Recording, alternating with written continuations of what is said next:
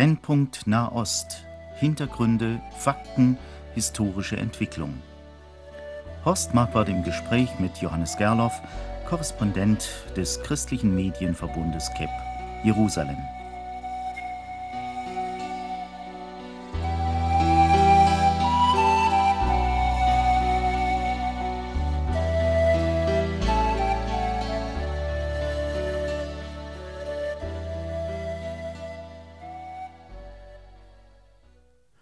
In dem nun folgenden Gespräch, liebe Hörerinnen und Hörer, möchte ich mit Johannes Gerloff einmal der Frage nachgehen, wie das eigentlich ist mit dem Anti-Judaismus, dem Antizionismus, dem Antisemitismus. Wir haben eine Überschrift gesucht und haben uns entschieden, über den alten und den neuen Hass zu sprechen. Herr Gerloff, der Antisemitismus ist ja keine Erfindung der letzten zwei Jahrhunderte.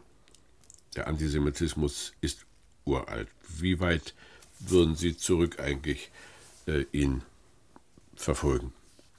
Also ich denke, da muss man zunächst mal sagen, genauso wie es einen Riesenstreit gibt, wer ist Jude, wer ist nicht Jude, was ist das jüdische Volk, was ist Israel, genauso gibt es immer einen Streit, was ist Antisemitismus, was ist nicht Antisemitismus. In letzter Zeit kommen Leute auf und sagen, ja, ein ähm, Araber kann ja gar nicht Antisemit sein, weil er selbst Semit ist, dann wäre er ja gegen sich selbst.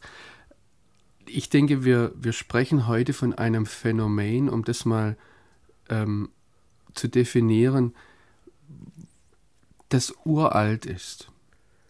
Und so wie wir sehen, dass es ein Volk gab, das Gott auserwählt hat, auch wenn es da fließende Übergänge gab, wir kommen nicht hin, wenn wir das nur von daher definieren, dass das jetzt alles Nachkommen Abrahams sind, weil es immer wieder Leute gab, die sich zum jüdischen Volk gehalten haben, praktisch konvertiert sind, sich diesem Volk angeschlossen haben, die nicht Abrahams Nachkommen, dem Fleisch nach waren. Und genauso gab es dann auch ganz unterschiedliche Formen des Hasses gegen dieses Volk. Und es geht um dieses Phänomen jetzt, dass es da dieses Volk gibt, das Gott auserwählt hat, und dass es eine Gegnerschaft dagegen gibt. Und diese Gegnerschaft gegen die Auswahl Gottes, die ist so alt wie die Wahl Gottes. In dem Augenblick, wo Gott sich den Abraham auserwählt hat und ihm gesagt hat, geh aus deiner Verwandtschaft, geh aus deinem Vaterland, in dem Augenblick hatte er Widerstand da auf ganz unterschiedliche Art und Weise. Und natürlich, je größer die Ab Nachkommenschaft Abrahams wurde, je mehr das dann auch mit dem Land verbunden wurde, desto mehr hat sich die, die Feindschaft dagegen dann gefestigt. Und wir sehen, dass Israel taucht als Volk auf, wird zum Volk mit dem Auszug aus Ägypten.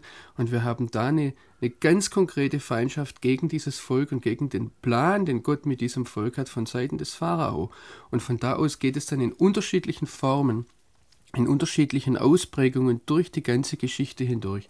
Das heißt, wenn wir bei Abraham ansetzen oder wenn wir bei, bei, beim Auszug aus Ägypten ansetzen und da das, äh, den Anti-Judaismus, Anti-Zionismus, Antisemitismus ansetzen, dann ist er über 3000 Jahre alt.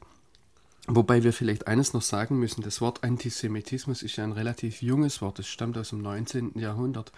Und vorher war das irgendwie anders definiert. Und Juden in dem Sinn gibt es ja erst seit ein paar wenigen Jahrhunderten vor unserer Zeitrechnung. Das heißt, vorher waren das die Israeliten. Aber es geht immer um dasselbe Phänomen, dass Gott eine Auswahl trifft, dass Gott sich ein Volk erwählt und dass gegen diese Wahl Gottes Widerstand ist. Und da möchte ich jetzt vielleicht noch eines dazu sagen, dieser Widerstand kann auch aus den Reihen des jüdischen Volkes kommen. Und wir haben äh, nicht unerstaunlich Leute, die ganz hart antijüdisch sind, die vielleicht selbst jüdischer Abstammung sind. Zum Beispiel unter den Bolschewisten, also den Leuten, die die russische Revolution vorangetrieben haben, waren ja auch viele Juden, die dann sich auch gegen ihre eigenen Genossen, ihre eigenen Rassegenossen gewandt haben. Interessant ist ja, dass äh, in der jüngsten Vergangenheit die Ursprünge von Abraham her wieder sehr viel ernster genommen werden. Es gab ja eine Zeit, sicher beeinflusst auch durch mancherlei Entwicklungen in der äh, Theologie, in der Lehre, dass man diese ganzen Abrahamsgeschichten auch als Legenden abgetan hat. Jetzt aber, äh, angesichts auch der äh, geschichtlichen Aussagen des Islam, nimmt man den Abraham wieder viel ernster und stellt fest, ja, er ist eben doch der Stammvater dieser drei monotheistischen Religionen, die sich aber nun alle sehr unterschiedlich entwickelt haben. Aber man kommt wohl nicht umhin, wenn man über diese ganzen Fragen spricht, eben wirklich bei Abraham zu beginnen, wie sie das eben getan haben.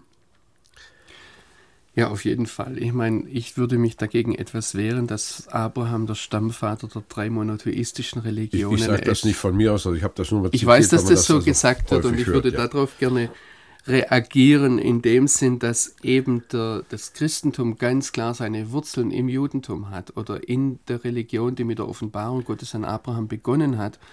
Und der Islam nachher ist als eine Reaktion ganz klar aus der Begegnung mit Judentum und Christentum heraus entstanden. Und ähm, natürlich ist es das so, dass heute sowohl christliche als auch islamische Theologen auch im Gespräch mit Juden natürlich ihre eigenen Wurzeln zurück auf Abraham verfolgen und auch ihre eigenen Ansprüche erheben, was bis dahin geht, dass der Islam behauptet, dass Abraham und David und Jesus alles Muslime waren. Aber ich würde doch gern festhalten wollen, dass der Islam im 7. Jahrhundert nach Christus aus der Begegnung mit Judentum und Christentum entstanden ist. Und äh, genauso wie das Christentum eben aus dem Judentum heraus erwachsen ist. Ja, jetzt gehen wir aber vielleicht noch mal ein bisschen zurück. Jetzt waren wir schon im 7. Jahrhundert nach Christus. Aber die, die Kämpfe gegen das, was sich als jüdisch formierte, sind ja doch uralt.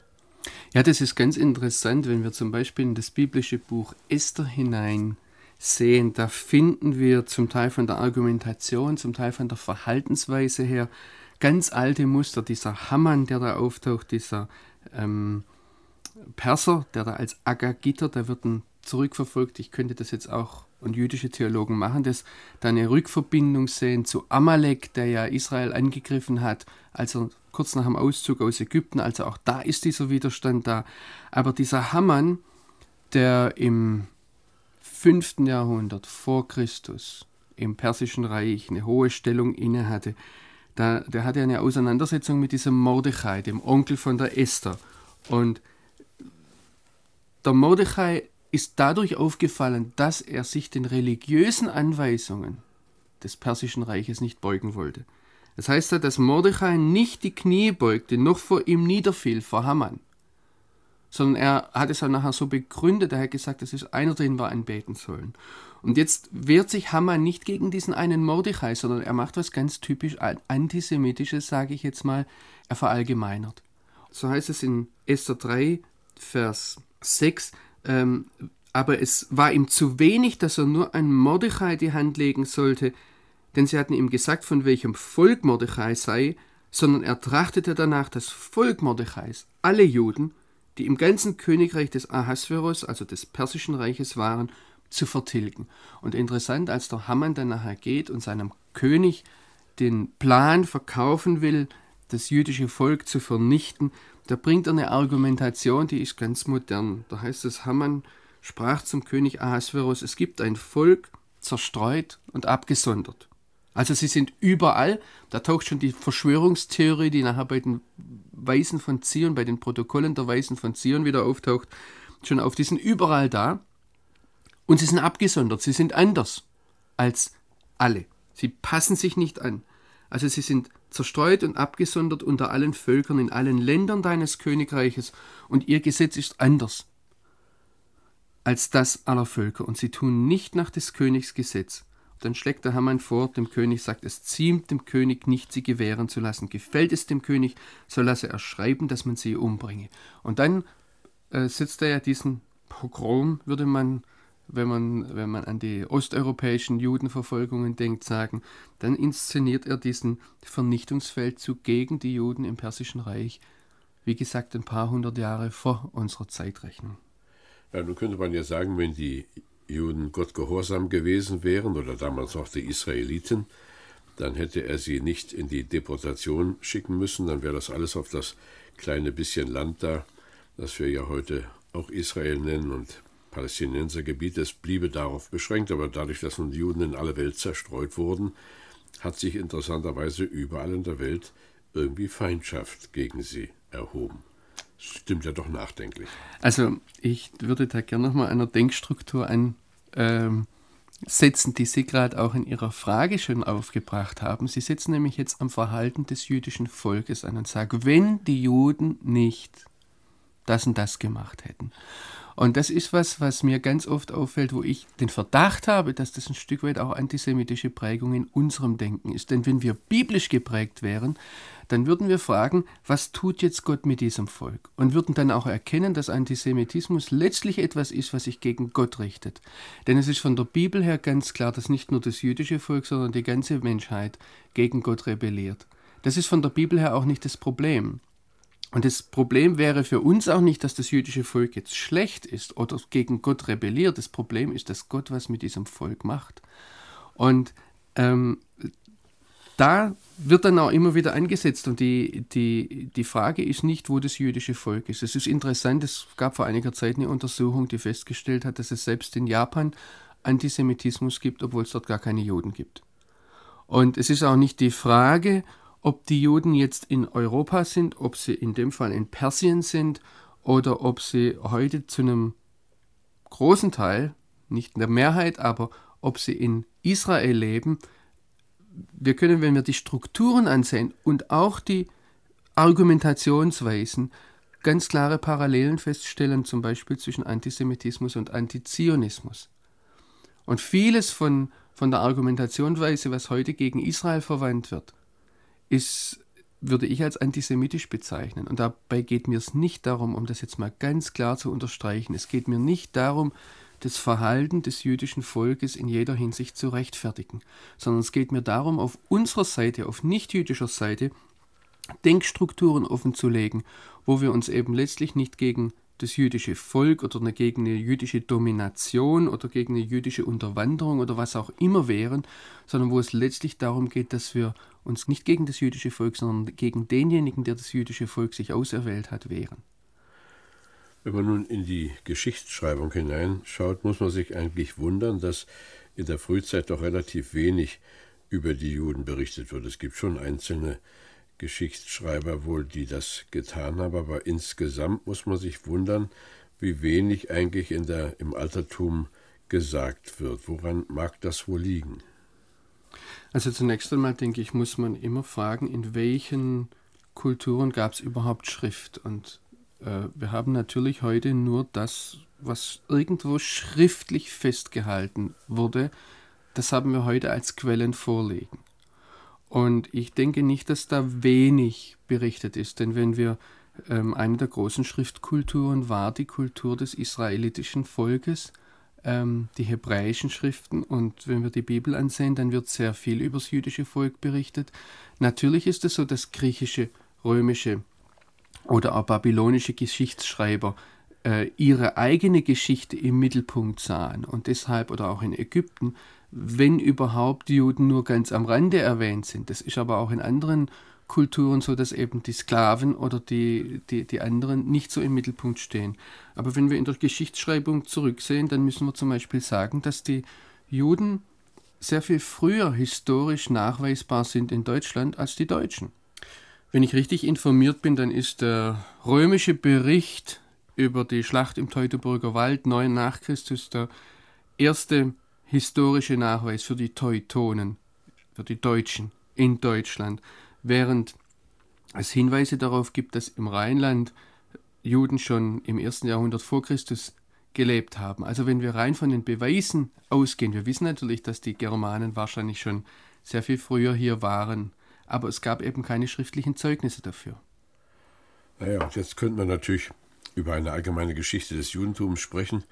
Das ist inzwischen, wissen inzwischen viele, dass man äh, die erfolgreichen Juden immer wieder beneidet hat und sie dann eingeschränkt hat. Diesen und jenen Beruf durften sie nicht ausüben, sodass sie schließlich auf einige Berufe gedrängt wurden, die aber zwangsläufig wieder zur Folge hatten, dass sie reich wurden und so weiter. Da gibt es also bestimmte äh, Gesetzmäßigkeiten. Trotzdem bleibt natürlich eine Frage, was ist der tiefere Hintergrund dessen, dass es immer wieder Menschen gab, leider gegeben auch Christen, die so verschworen gegen das Judentum waren. Sie haben vorhin gesagt, daraus spricht eigentlich immer eine Stellung auch gegen Gott. Aber die Christen waren ja nun nicht gegen Gott, aber sie waren gegen Gottes auserwähltes Volk? Was sind da für Denkmechanismen? Also ich denke, dass es ähm, zunächst einmal wichtig ist festzuhalten, wir denken oftmals, dass es nur gegen die reichen Juden, das heißt, dass es Neid ist auf die erfolgreichen Juden auch. Aber es gibt auch Antisemitismus, wo Juden arm waren, wo Juden unterprivilegiert waren. Das hat, dass man die Juden unterprivilegiert hat, hat nicht gegen den Antisemitismus geholfen. Und ich denke, was jetzt uns Christen betrifft, das ist natürlich ein Problem, wenn wir festhalten müssen, das nur mal zu sagen und nachzubuchstabieren, Sie sind das auserwählte Volk und ich bin, ich mache das manchmal mit Leuten auch in Israel, sag mal, ich bin ein Heide. Ich gehöre nicht zum auserwählten Volk. Da kommt natürlich von der Theologie her in uns gleich hoch, ja, aber wir sind doch, und der Segen Abrahams ist doch durch Jesus unter die Völker gekommen. Wir haben sofort ganz viele Argumentationsweisen, wobei ich selbst gemerkt habe, das ist meine Erfahrung, auch die Erfahrung meiner Familie in Israel, dass wir das Wunder, das Gott getan hat an uns, erst dadurch erkennen können, indem wir an der Andersartigkeit festhalten. Ich habe das der, ähm, im Buch Ruth zum Beispiel vor einiger Zeit gesehen. Ähm, die, die Ruth wird, nachdem sie zu Naomi sagt, ich gehe mit dir, dein Volk ist mein Volk, dein Gott ist mein Gott, praktisch eine Art Bekehrung ähm, vornimmt, erst danach wird sie im Buch Ruth, Ruth die Moabiterin genannt, und zwar durchgehend. Und das ist ja, wenn wir, wenn wir wissen, dass die Moabiter bis ins zehnte Glied ausgeschlossen waren aus der Gemeinschaft Israels. Da hätte der König David, dessen Urgroßmutter ja die Ruth war, der hätte nicht in den Tempel kommen dürfen. Und es wird so richtig im Buch Ruth nachdrücklich immer wieder gesagt, Ruth die Moabiterin. Und meine persönliche Überzeugung ist an diesem Punkt, dass man die Gnade Gottes und das Handeln Gottes an der Moabiterin Ruth und dann bis hin in die Davidslinie, bis hin in den, es geht ja dann auf den Messias, nicht nur in der jüdischen Theologie, sondern auch in der christlichen Theologie, dass man das eben sieht, weil man die Andersartigkeit festhält. Aber wenn ich das jetzt für mich selbst festhalten muss, wenn ich sagen muss, ich gehöre nicht zum auserwählten Volk, zunächst einmal, dann, dann tut es weh. Und das ist natürlich eine Sache, ich denke, das ist ein Phänomen, wo dann gleich kommt, ja, warum hat Gott die erwählt und warum nicht mich? Ist Gott dann ungerecht? Ist ja auch eine Sache, die der Paulus sehr stark, wenn er das Thema Israel aufarbeitet, in Römer 9 bis 11, dass er aufgreift, dass die, die Ungerechtigkeit Gottes. Warum wählt Gott so, warum wählt er nicht anders? Und ich denke, dass, dass Antisemitismus, dass Judenfeindschaft, dass Rebellion gegen das Anderssein Israel, gegen das Besonderssein Israel, gegen das Abgesondertsein Israel eben letztlich eine Rebellion ist gegen die, die Auswahl Gottes. Und ich kann das auch von der Seite des jüdischen Volkes her zeigen. Von Anfang an war das Bestreben des jüdischen Volkes, so zu sein wie alle anderen Völker. Und es läuft im Prinzip von der menschlichen Reaktion her genau auf der gleichen Ebene. Und ich höre das immer wieder von israelischen Freunden, die mir sagen, warum lasst ihr uns nicht endlich einmal normal sein? Also die empfinden, wo, wo Nicht-Juden sagen, warum empfinden sich Juden immer als was Besonderes, dass da empfinden Juden, warum müssen uns die Heiden immer zu was Besonderem machen. Und letztlich konzentriert sich auf das eine hin, deshalb habe ich das vorhin so gesagt, es geht um das Auswählen Gottes und es geht letztlich meiner Beobachtung nach um die Rebellion gegen dieses Auswählen Gottes. Ja, und wir machen sie ja nicht zu etwas Besonderem, sondern sie sind etwas Besonderes. Und die Tragik ist, das empfinde ich auch beim Lesen des Alten Testamentes, dass immer wieder der Hang ist, bei Israel so zu sein wie alle anderen Völker. Und das will ja zurzeit also überhaupt nicht gelingen. Nee, das ist noch nie gelungen. Und das ist, das, das ist eben das Interessante an diesem ganzen Phänomen, wenn auf mich Leute zukommen und sagen, ich merke das ihnen an, sie würden gerne zu Israel gehören und sie mir dann sagen, ich weiß ganz genau, dass ich jüdischer Abstammung bin, ich muss es nur noch entdecken, wo es war. Oder manche kommen und sagen, der Herr hat mir es gezeigt. Da äh, habe ich tief in mir drin den Verdacht, das ist schon recht so. Aber das sind ziemlich sicher nicht jüdischer Abstammung, weil das ist ein ziemlich nicht jüdisches Phänomen, dass ich so sein will wie Israel. Wenn aber jemand auf der anderen Seite kommt und das Ganze weg von sich weist, es gibt ja auch diese anderen Phänomene, dass einer gar nicht in der Vergangenheit sagt, warum muss ich in der Vergangenheit graben? Lass doch die Vergangenheit Vergangenheit sein. Wozu ist das wichtig? Ähm, da sehe ich dann eher, und es erweist sich dann oft auch, wenn man solche Geschichten verfolgt, ähm, dahingehend, dass, dass eben auf jüdischer Seite alle Anstrengung unternommen wird, sich davon loszusagen, davon loszureißen, diese, dieses Handeln Gottes, das geheimnisvoll ist, weil wir oftmals, wir sehen nur den Unterschied, wir können oftmals konkret nicht sagen, wo liegt der Unterschied jetzt. Oder es, es sind sehr unterschiedliche Führungen, dass es dieses Volk nach wie vor noch gibt. Nach ja, und auf diesem Hintergrund ist natürlich das Unrecht, das die Nationalsozialisten den Juden zugefügt haben, wirklich ungeheuerlich, indem da ja Leute in die KZs kamen, die ganz bewusst Juden waren und solche, die sich dessen gar nicht bewusst waren, dass sie wirklich Juden sind und welche, die erklärterweise keine Juden sein wollten, aber da vor diesem schrecklichen Gegner waren sie dann doch auf einmal alle wieder Gottes erwähltes Volk. Ja. Das ist auch auf dem Hintergrund interessant, weil, weil die, das Judentum in Deutschland, in Mitteleuropa, Anfang des 20. Jahrhunderts, Ende des 19. Jahrhunderts eigentlich das Judentum war, das am meisten assimiliert war. Man sprach ja dann gar nicht mehr von Juden, sondern man sprach von deutschen jüdischen Glaubens. Und die wollten ja diese nationale Eigenart ähm, gar nicht mehr wahrhaben. Ich, mir begegnet das oder mir ist das in den letzten Jahren auch in Israel begegnet, wenn ich dort die alten Jekis gesehen habe. Da ist oftmals ein, also die alten Juden, die aus Deutschland gestammt, stammen, äh, da, da ist so viel Deutschtum, so viel deutsche Atmosphäre da, dass mir von der jüngeren Generation es manchmal etwas unwohl den Rücken runterlief, wenn ich in diese Wohnungen reinkam und diese Leute ihr äh, auch oftmals sehr stolz waren auf ihr Deutschsein. Ja, machen wir einen kleinen Sprung und widmen wir uns noch einmal diesen verschiedenen Ausdrücken. Also wir haben gesagt Antisemitismus, Antijudaismus, Antizionismus. Äh, nun entdecke ich Folgendes, oder ich meine zu entdecken, dass man natürlich von Deutschland heute weiß, antisemitisch zu sein, das ist nicht in. Also das, wer, wer da äh, in der Weise sich irgendwie outen würde, der wäre schlimm dran. Aber es scheint durchaus gestattet zu sein, Antizionist zu sein. Aber ist da ein Unterschied? Ich denke, wir dürfen, wir sehen das in der Bibel und wir sehen das auch in der Geschichte, dass es einen unlösbaren Zusammenhang gibt zwischen dem Volk Israel und dem Land Israel.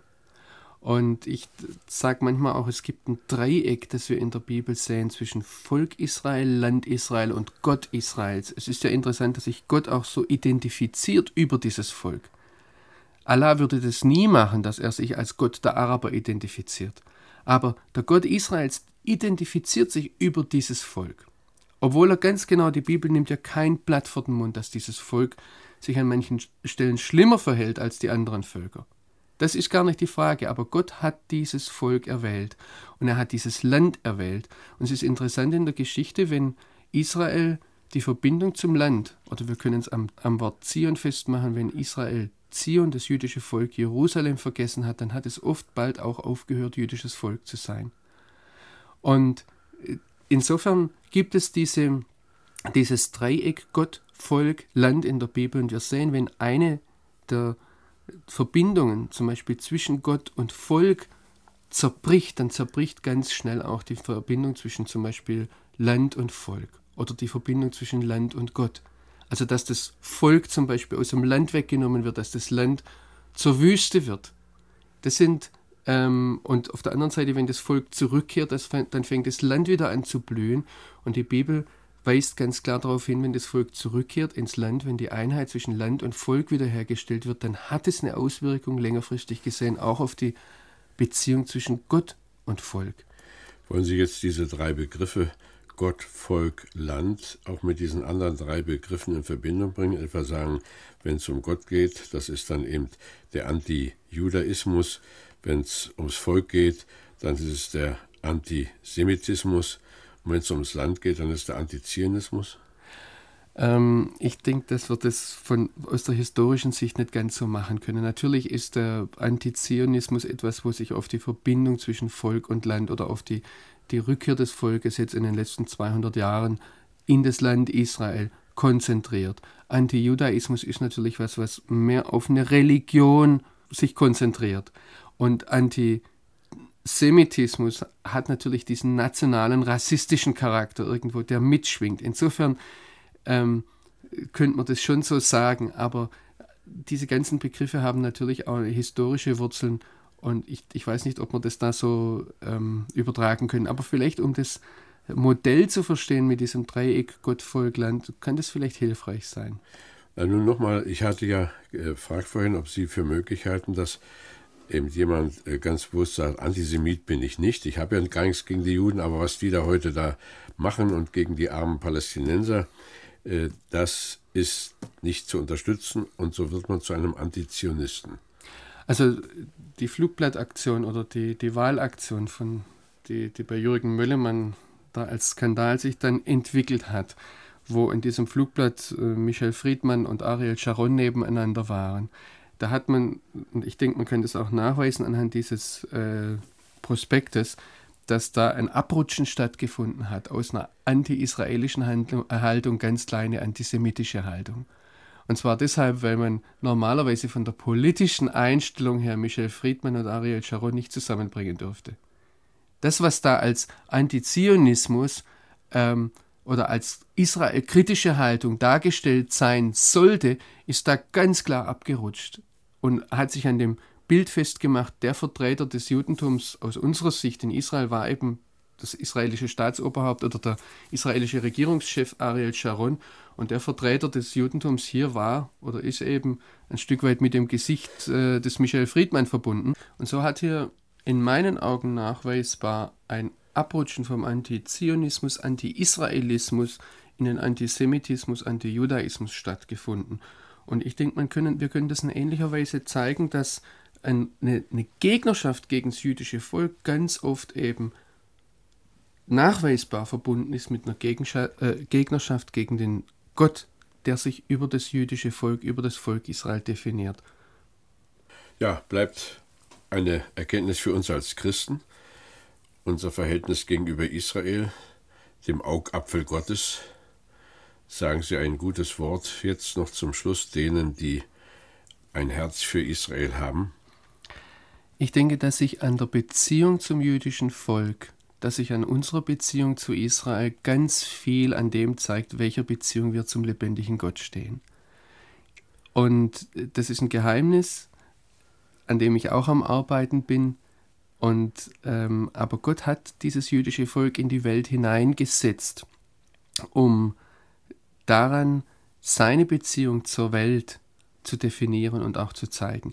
Und wir haben jetzt einen Punkt noch rausgelassen, der aber natürlich auch hier angesprochen werden müsste, und das ist der Messias Israels, der diese Beziehung zwischen dem lebendigen Gott und den Menschen erst möglich macht.